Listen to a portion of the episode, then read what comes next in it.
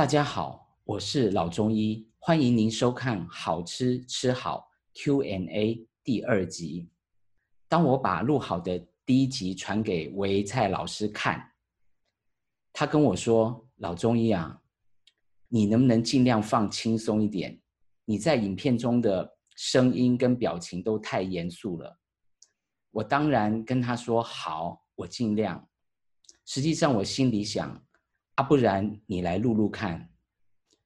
录制 YouTube 影片真的是我人生中第一次的尝试，录的不好，还请大家多多的见谅。我们现在就来进入今天的主题，而且是一个非常严肃的问题：食疗真的有效吗？我想，食疗到底有没有效，不是我老中医说了算。因此，我想用临床三个实际的案例，让大家自己思考中医体质食疗是不是有效。可是，我要在此强调，我举这三个案例，绝对不是要夸耀自己的医术，只是想让有兴趣尝试中医体质食疗的好朋友有一点信心。行医二十年来，我从来没有忘记。恩师对我的提醒：如果在临床上对一些疑难重症的病患有一些帮助，绝对绝对不是自己的医术有多棒有多好，而是我们跟他有缘分，而且自己的运气比较好一点。因此，我也在《好吃吃好》这本书第一百三十七页中特别强调，中药跟食疗确实是有效。而个人的成功只是一时的运气好，这绝对不是故意的谦虚，而是行医越久越有这样子的体会。针对食疗是否真的有效这个问题，我们将分三集来录制。我常说，来我这边看诊比较像补习。接下来我就来介绍我们这间补习班。排名前三的模范生，首先介绍第三名。这是一位二零一五年十二月十二号来我诊所出诊的老太太，她当时的年龄大约是六十二岁，她罹患高血压已经有三十年了，而且还有乳房原位癌的病史。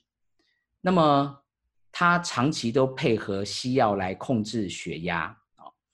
二零一五年底跟二零一六年的年初是我们台湾最冷的一年，哈，冷到不该下雪的地方都下雪了。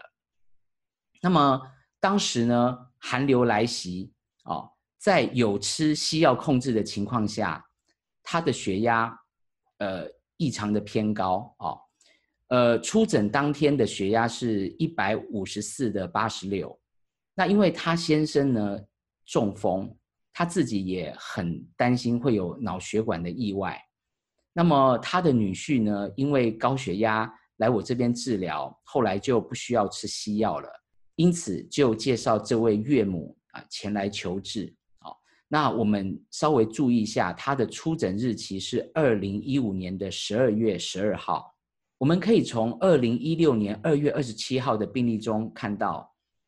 他在服用中药以及配合体质食疗之后，血压的表现还蛮稳定的，而且他已经停止服用西药。好，但是在这个时候呢，我们还不敢讲说，呃，他的体质有了根本的改善，因为他当初血压偏高的时候是寒流来袭的时候。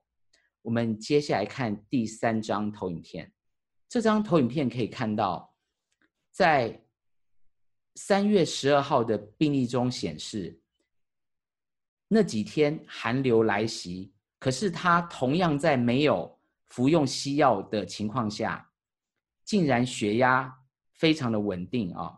当天他在家里量的血压是一二二的七十六，也就是说，在短短的三个月内，同样寒流来袭的情况之下，啊，出诊的时候。他是有吃西药，但是血压偏高。三个月之后，在已经停止服用西药的情况之下，啊，单单只有靠中药以及食疗，虽然寒流来袭，血压还是稳定，因此我认为他的体质已经得到了根本的改善。这位老太太就是我们这间补习班第三名的模范生。接下来的两个案例，我们将在第三集第四集中为大家介绍。